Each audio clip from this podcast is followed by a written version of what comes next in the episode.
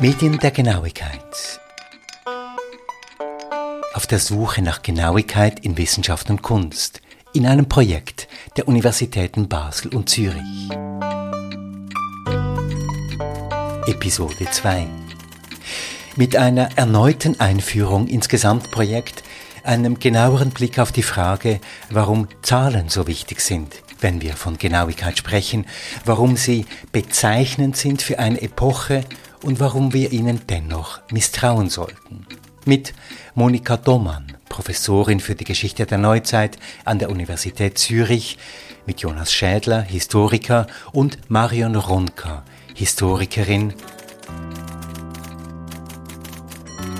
Mein Name ist Marion Ronka, ich bin wie Jonas Schädler Doktorandin am historischen Seminar am Lehrstuhl von Monika Domann.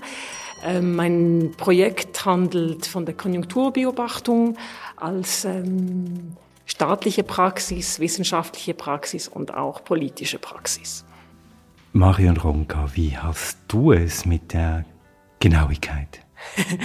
Ich würde sagen, ich bin eigentlich nicht, was man einen genauen Menschen äh, bezeichnet, in dem Sinne von pedantisch genau, dass ich es sehr genau nehme mit Regeln oder so. Aber für mich ist Genauigkeit mehr als im Privaten ein Gefühl von, dass etwas stimmt, dass etwas passt, dass etwas angemessen ist. Und das hat oft mit Kommunikation zu tun, mit mit, mit Stimmung auch. Durch meinem beruflichen Leben nehme ich es genau mit Referenzen, also wo ich dann irgendwie Stellen belege in meiner Dissertation, dass dann genau auf Seite 85 steht dann auch das Wort, was ich zitiere. Solche, diese, die Form von Genauigkeit. Jonas Schädler. Die Genauigkeit liegt gewissermaßen vor dir. Wir, wir kommen darauf noch zu sprechen. Wie hast du es so im Allgemeinen mit dem Genausein? Ähm, ich glaube, in der Frage zeigt sich ja auch, zeigen sich verschiedene Konzepte von Genauigkeit ähm, einerseits die Pedanterie als vielleicht etwas, was einem nerven kann, oder dann Pünktlichkeit als eine Tugend. Äh, ich würde sagen, ich mag die Genauigkeit, ich kann sehr perfektionistisch sein in gewissen Dingen, aber man muss auch äh, Dinge, andere Sachen locker nehmen können. Also es muss nicht alles genau geregelt sein. Und ich glaube, es kommt sehr auf die Situation drauf an. Monika Domann. Ja, ich bin Historikerin. Das heißt, ich bin Wissenschaftlerin. Das heißt, dass mir schon an der Genauigkeit ein bisschen liegt. Und ich kann es auch präzisieren. Ich nehme es genau, insbesondere wenn es um die Sprache geht.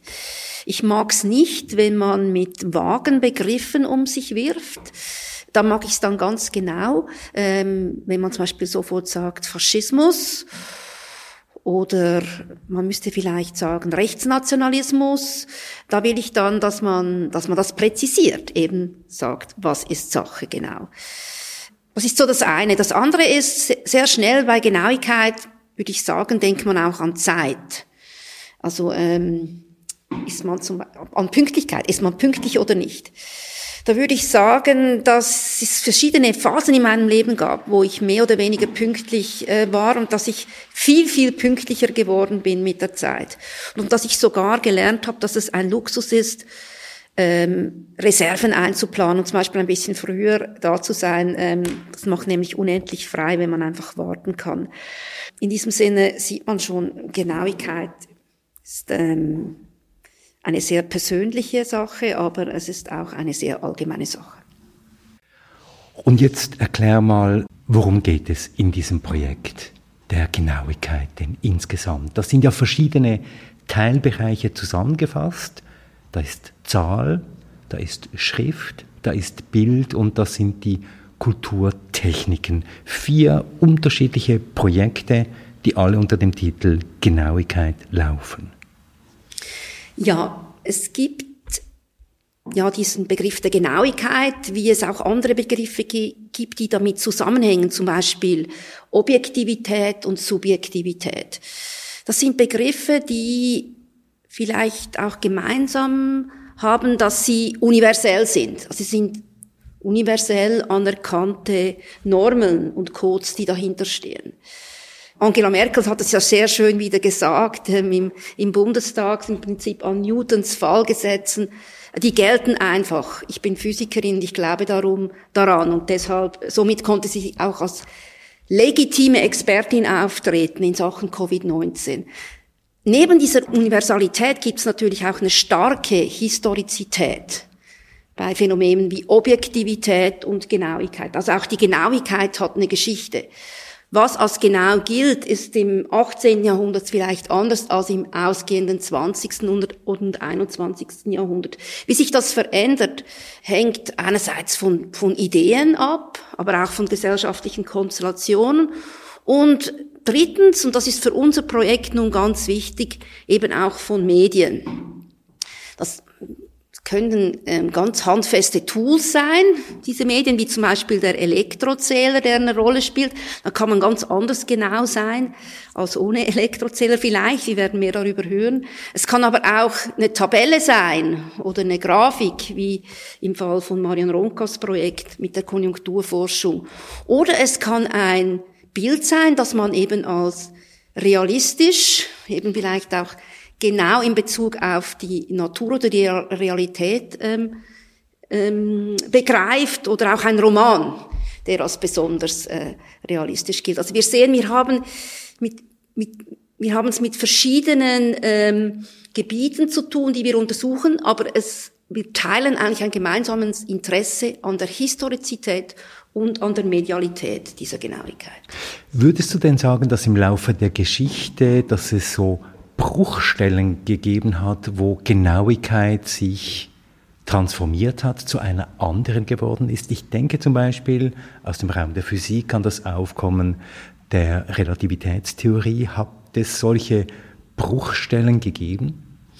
Ja, ich würde sogar noch ein bisschen weiter zurückgehen. Ich würde es genauso sehen wie du, dass das naturwissenschaftliche Wissen sich sehr diskontinuierlich eigentlich entwickelt hat. Zentral würde ich sagen, ist das 17. Jahrhundert, ähm, wo man diese Experimentalwissenschaft eigentlich etabliert hat. Und was ist das nun, eine Experimentalwissenschaft?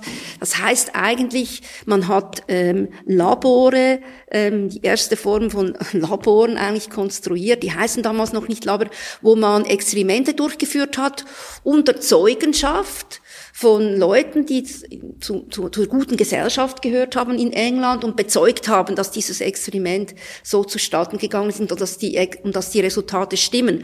Der Witz des Ganzen ist, ähm, dass das dann andere an anderen Orten mit der gleichen Anlage eben wiederholen können. Das ist so für mich ein entscheidender Wendepunkt dieses 17. Jahrhundert, Geburt eigentlich der naturwissenschaftlichen, ähm, experimentellen Wissenschaft. Für die Gesellschaftsgeschichte, Sozial- oder auch Wissensgeschichte ist dann zentral eigentlich die Zeit der, seit dem 18. Jahrhundert, wo die Genauigkeit immer stärker auch in die Gesellschaft und den Staat hineinfließt. Also der, der Aufstieg des modernen Staats hängt eng damit zusammen, dass er Kapital schlägt, eigentlich aus Wissen um Genauigkeit. Beispielsweise ein Staat muss wissen, äh, wie viel Rohstoffe er besitzt, im Merkantilismus. Er will wissen, wie viele Personen in diesem Staat leben. Das ist der Beginn der Statistik. Er fängt dann aber auch an ähm, zu untersuchen, zum Beispiel, wie viele Leute bringen sich um, Suizitätsrate oder wie was ist das Wetter? Das ist dann im 19. Jahrhundert fangen dann Leute, zum Beispiel in der Schweiz, überall verteilt, fangen an, einfach den Regeln, den Regen zu sammeln und in, in Tabellen einzutragen. Also wir haben eigentlich seit 1800 eigentlich eine Zunahme von Genauigkeitspraktiken, nicht nur in Wissenschaften, Naturwissenschaften und in Labors, sondern auch in der breiten Gesellschaft. Und der Staat stützt sich dann immer mehr auf diese Experten der Genauigkeit. Und da spielt ja die Zahl, über die wir heute sprechen, die Zahl als zentrales Element eine ganz wichtige Rolle. Ja, genau. Ähm, Ohne Zahlen geht es nicht. Die Frage ist, stellt sich die Frage, warum eigentlich die Zahl? Man könnte, man kann auch anders ähm, Realität beschreiben, zum Beispiel in Worten oder eben mit Bildern. Und die Zahl, die ähm, wird besonders attraktiv, weil sie eben als objektiver gilt als zum Beispiel vielleicht ein Text. Weil eben, das hängt damit zusammen mit dieser Wiederholbarkeit von ähm, Experimenten, dass man, ähm, dass ein Fallgesetz in Rom und in Zürich mehr oder weniger dasselbe ist. Das heißt, man greift zurück eben auf, auf Apparate, auf Techniken und auch auf Standards, die dann eben universell gelten und auch ähm, verbreitet werden können. Ein ganz typisches Beispiel ist zum Beispiel eben der Urmeter der in Paris dann einfach gesetzt wird, definiert wird, aufbewahrt wird und der dann gilt. Das heißt aber nicht, dass er auf der ganzen Welt gilt, weil zum Beispiel in England und Amerika gilt er nicht, weil die haben weiterhin ein Masssystem, das auf Fuß beruht. Also wir haben ähm, eine, eine Zunahme zur Quantifizierung, was nicht heißt, dass es sofort universal, universell ist oder gar universalistisch. Würdest du denn sagen, dass Zahl und Moderne oder Zahl und Modernität sowohl in der Wissenschaft wie auch in der Verwaltung ganz zentral ist? Ohne Zahl gibt es keine Moderne? Ja, ich würde sagen, das ist zu einem gewissen Sinne richtig. Es gibt ja den Begriff für Disziplinen, mit denen wir uns im Projekt Saal spezifisch beschäftigt haben, der Begriff der Staatswissenschaften. Und die Staatswissenschaften, ähm, die umfassen ja ähm, ähm, die Ökonomie, ähm, einerseits aber, ähm, auch die Verwaltungswissenschaft, die umfassen auch das Recht und ähm, die, diese Wissenschaften werden ganz zentral. Sie liefern eigentlich die Daten, die der Staat dann braucht, der moderne Nationalstaat, der moderne Verfassungsstaat, um zu regieren. Und ähm, es gibt Berufsgruppen, die massiv ähm, an Prestige gewinnen, die eigentlich äh, dann auch äh, entstehen. Das sind zum Beispiel die Ingenieure, aber auch die Statistiker und eben dann die Staatswissenschaftler, die Ökonomen, später auch die Soziologinnen, äh, die eigentlich ähm, dem Staat diese Daten zur Verfügung stehen. Ist, ihr sehen heute wieder, wie das funktioniert mit Zusammenhang mit Covid-19, oder? Ähm, es gibt die, die Taskforce, da gibt es auch Ökonomen drin, die sollen ähm, sozusagen feststellen, ähm, wie der Konjunkturverlauf ist, was man erwarten muss, äh, mit einem Lockdown, was passiert mit der Konjunktur. Es gibt auch die Virologen, die auf Basis von Daten entscheiden. Und äh, hier können wir, können wir eigentlich wieder live beobachten, was ist die Rolle der Experten in einem Staat und wie, was ist die Rolle von Daten in einem Staat und wie wird eigentlich regiert mit Experten und Daten. Das heißt ja nicht, wenn man mal Experten und Daten in die Welt setzt, dann, dass dann alles klar ist ähm, es ist klar, dass der, die Konflikte eigentlich schon vorprogrammiert sind. Und das ist ganz normal, das gehört zur Wissenschaft. Eben Genauigkeit ist immer auch eine umstrittene Kategorie. Ja, das ist sehr zentral, weil ähm, darüber haben ähm, Forscher ähm, wie Alain de, de Rosière, der sich sehr früh mit der Statistik beschäftigt hat, oder auch äh, Theodore Porter, der sich mit der Bedeutung von Zahlen für das Regierungswesen beschäftigt hat, immer hingewiesen. Die Kategorienbildungen, die sind nicht einfach Gott gegeben, sozusagen, sondern die werden hergestellt in spezifischen äh, Konstellationen. Also wie werden Daten erfasst, was gehört zu welcher Kategorie? Und in diesem Sinn sind dann auch die Resultate natürlich sehr stark auch abhängig von gesellschaftlichen Konstellationen. Aber Zahlen sind immer auch an Macht gebunden. Wer mit einer Zahl kommen kann, hat eine gewisse Autorität und übt in einem gewissen Sinn auch eine bestimmte Art von Macht aus. Ich sehe bei mir, dass sich mein Verhältnis zu dieser Aussage eigentlich in den letzten zehn Jahren verändert hat.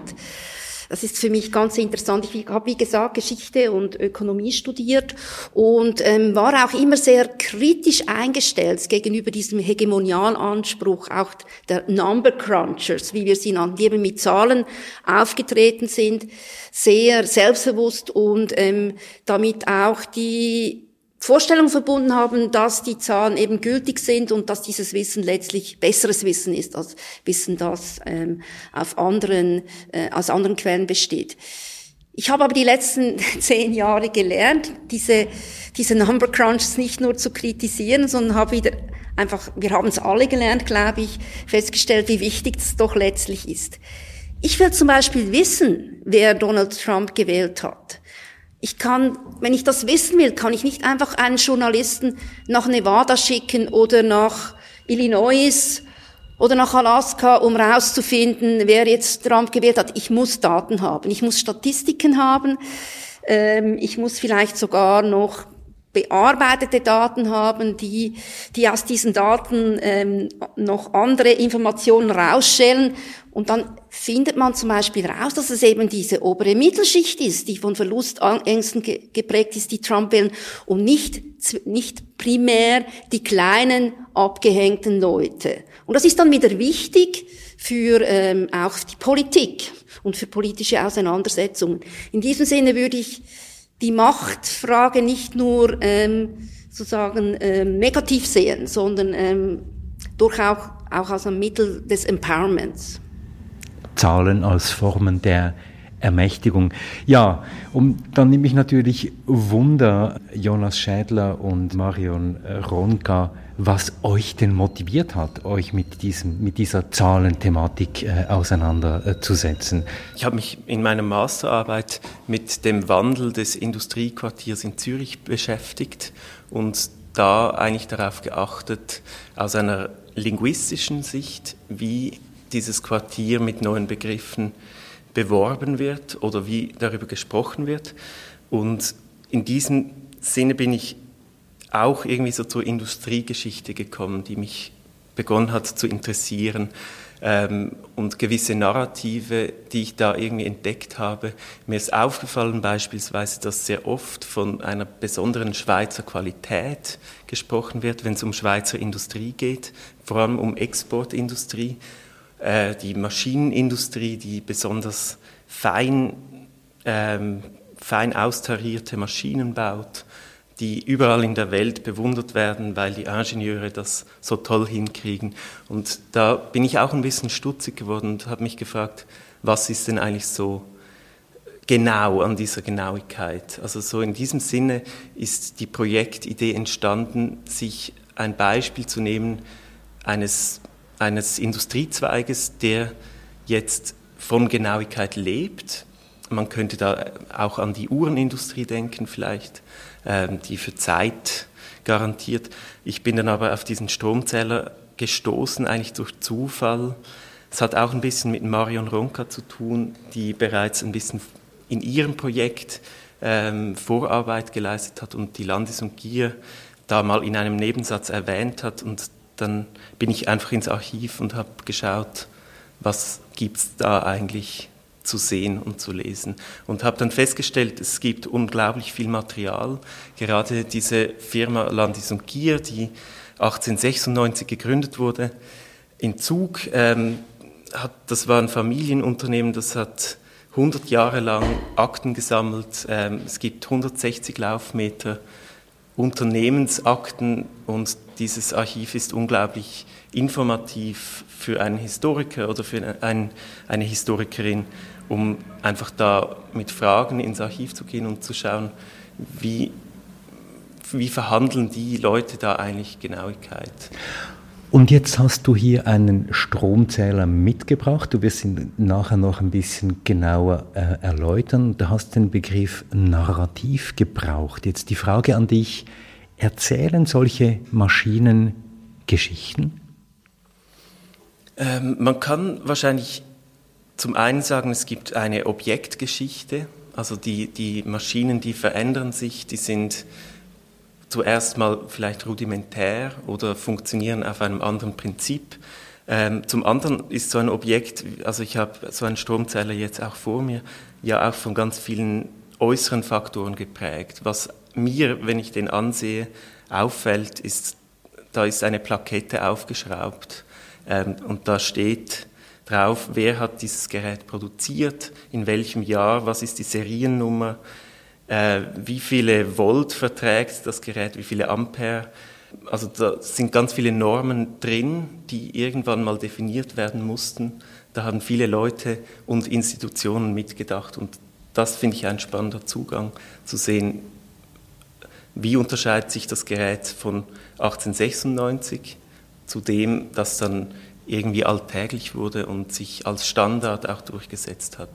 Das heißt, dass ein solches Gerät nicht nur für sich selber spricht, sondern auch für eine ganze Industriegeschichte. Wenn man so will, kann, also das ist schon ein Ziel von mir auch, äh, das ein bisschen größer auf, also dass ich untersuche einen kleinen Industriezweig und eine Firma daraus, aber das steht ein bisschen auch natürlich für eine, für eine Epoche der Schweizer Industrie oder für eine bestimmte, für die, für die Maschinenindustrie beispielsweise.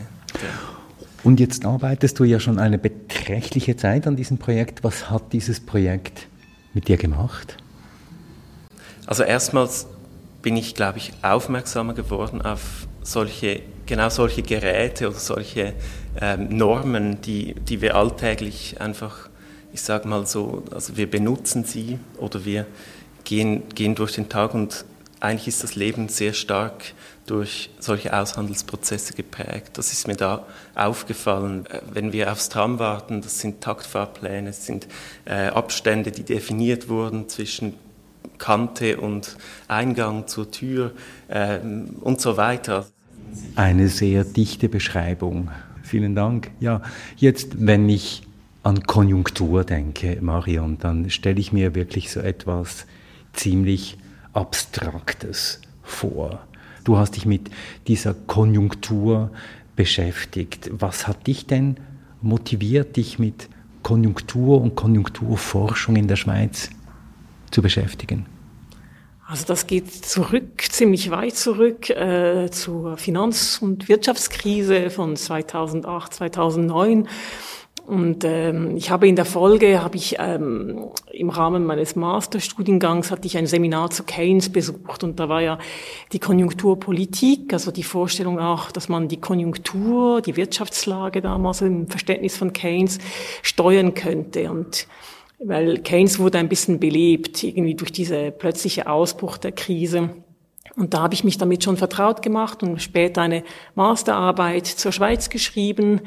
Und dass ich dann auf der Suche war nach einem Thema für meine, für meine Masterarbeit, also das erste war eine Seminararbeit, das zweite eine Masterarbeit, ähm, bin ich auf, auf Quellen gestoßen, die mich interessiert haben. Und zwar ging es da um Perspektivstudien, so diese langfristige Betrachtung der Wirtschaft. Und als ich dann versucht habe zu verstehen, woher die kommen, wie die in Auftrag gegeben worden sind, warum sie so eine große Kontroverse ausgelöst haben in den 70er Jahren, habe ich plötzlich begriffen, dass diese, das, was wir gemeinhin unter Nachkriegsprosperität verstehen, dass das eigentlich eine, eine Konstruktion ist, eine Deutung ist von der Wirtschaftslage, eine Art Narrativ und dass sich das verändert hat im Laufe der Zeit und dass man eigentlich immer in den 50er Jahren noch gar nicht von Prosperität in dem Sinne sprach, sondern eben von Überkonjunktur, von einer Konjunktur, die, die zu stark ist, die in ihr Gegenteil wieder umschlagen wird.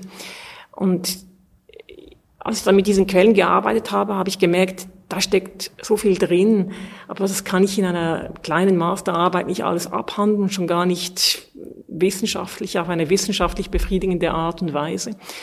Und habe dann eigentlich fast mit Tränen in den Augen meine Masterarbeit abgegeben und dann eigentlich den Beschluss gefasst, das dann vielleicht auszubauen zu einem, zu, einer, zu einem Dissertationsprojekt. Tränen in den Augen, das hört man ja gerne, wenn man leidenschaftliche Wissenschaft hört. Jetzt ist ja ein wunderbares Bild. Jetzt ähm, Konjunktur ist ja so etwas positiv besetztes, oder? Verstehe ich das falsch? Die Konjunktur, wenn ich sage, die Konjunktur läuft, meistens heißt es dann, läuft gut, oder sehe ich das falsch? Der Begriff hat, die Bedeutung des Begriffes hat sich geändert über die Zeit. Und wenn man zurückgeht, äh, wann der Begriff geprägt wurde, man muss ziemlich weit zurückgehen sogar, aber der erste, die erste wirtschaftliche Bedeutung, das ist 19. Jahrhundert, wo man eigentlich darunter ein Zusammenspiel der Wirtschaftskräfte verstanden hat. Das kam eigentlich auch ursprünglich auch aus, mehr aus dem Kaufmännischen, wo es dann tatsächlich die, die, die Handelslage bezeichnete und ging dann über zu einer Gesamtlage. Und mit der Zeit hat sich, also implizit in diesem Begriff die Vorstellung auch von Gesetzmäßigkeiten, von Wiederkehr, von etwas, was irgend in sich eine, eine Kraft darstellt, aber auch eine Konstellation. Es gab irgendwie so zwei Pole halt. Einerseits eine Konstellation, die wirkt und andererseits ein Zusammenspiel, ein geheimnisvolles von allem, was zusammenhängt. Und dann im Laufe der Zeit hat sich das abgenutzt, weil man das nie nachweisen konnte, was diese Gesetzmäßigkeiten sind. Und dann eben mit Keynes, also am Ende der Weltwirtschaftskrise, zu Beginn, ähm, also in den 40er Jahren, stand dann Konjunktur hauptsächlich noch für Wirtschaftslage. Aber die frühere Bedeutung, die ging nie komplett verloren. Und wenn man heute von Konjunktur spricht, hat man, glaube ich, immer noch diese Vorstellung von, von einer Stimmung, von, von einem Zusammenspiel, das, das trotzdem noch etwas mehr bedeutet als einfach nur, so ist es gerade jetzt halt.